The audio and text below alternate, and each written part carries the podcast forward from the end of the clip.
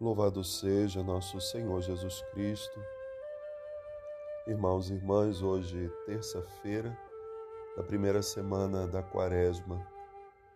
No Evangelho de hoje, Jesus nos dirige uma palavra de correção, em primeiro lugar, dizendo que não devemos rezar como os hipócritas rezavam, como os fariseus rezavam que usavam de muitas palavras, até na tentativa de convencer Deus de que eram merecedores daquilo que estavam pedindo.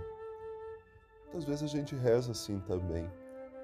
A gente tenta convencer Deus de que aquilo que nós estamos pedindo é o melhor, ou dizer a Ele como deve acontecer. Rezar é simplesmente abrir o coração diante de Deus vai também dizer Jesus no Evangelho de hoje. E aí vem o um incentivo. E Jesus mostra aos seus discípulos como se deve rezar. A oração do Pai Nosso, que é ensinada por ele e rezamos até hoje, não era uma oração já formulada como nós a temos. Foram, naquele momento, palavras que brotaram no coração de Jesus. Então a gente pode sempre dizer que a oração do Pai Nosso é a oração do coração de Jesus. A oração do coração de um filho que fala ao Pai. Apresenta alguns pedidos, mas muito mais do que isso, como dizia, é abrir o coração diante do Pai. Jesus nos ensina a viver um relacionamento com o Pai a partir também desse relacionamento que nós temos com os nossos pais. Quando crianças, quando ainda não sabíamos falar, os nossos pais nos entendiam, sabiam do que a gente precisava. Às vezes um gesto, às vezes um choro, mas os nossos pais entendiam. Eles sabiam do que a gente precisava. Hoje ainda, os pais sabem do que nós precisamos, mesmo quando nós não pedimos.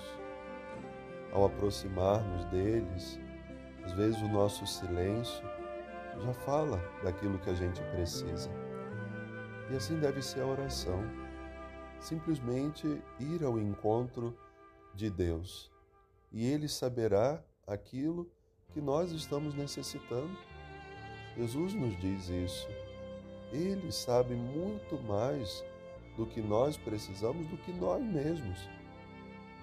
Eu às vezes julgo precisar alguma coisa, mas Deus tem algo maior a me oferecer. Então eu preciso me abrir a essa graça. A vida de oração, sobretudo nesse tempo de quaresma, ela deve se fortalecer. E ela deve se fortalecer a partir de um método, que é a escuta da palavra. Nós falamos a leitura orante da palavra de Deus, e é por meio da palavra que nós vamos aprendendo também a viver o nosso relacionamento com Deus.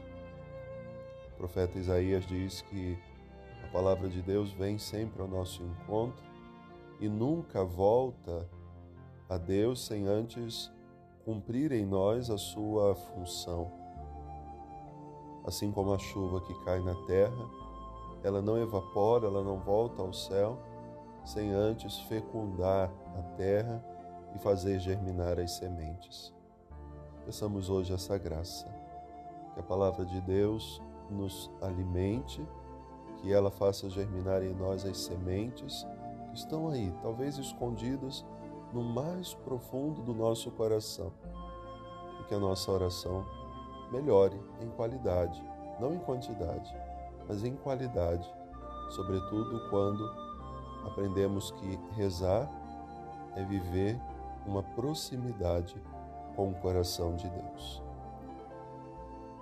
Deus abençoe.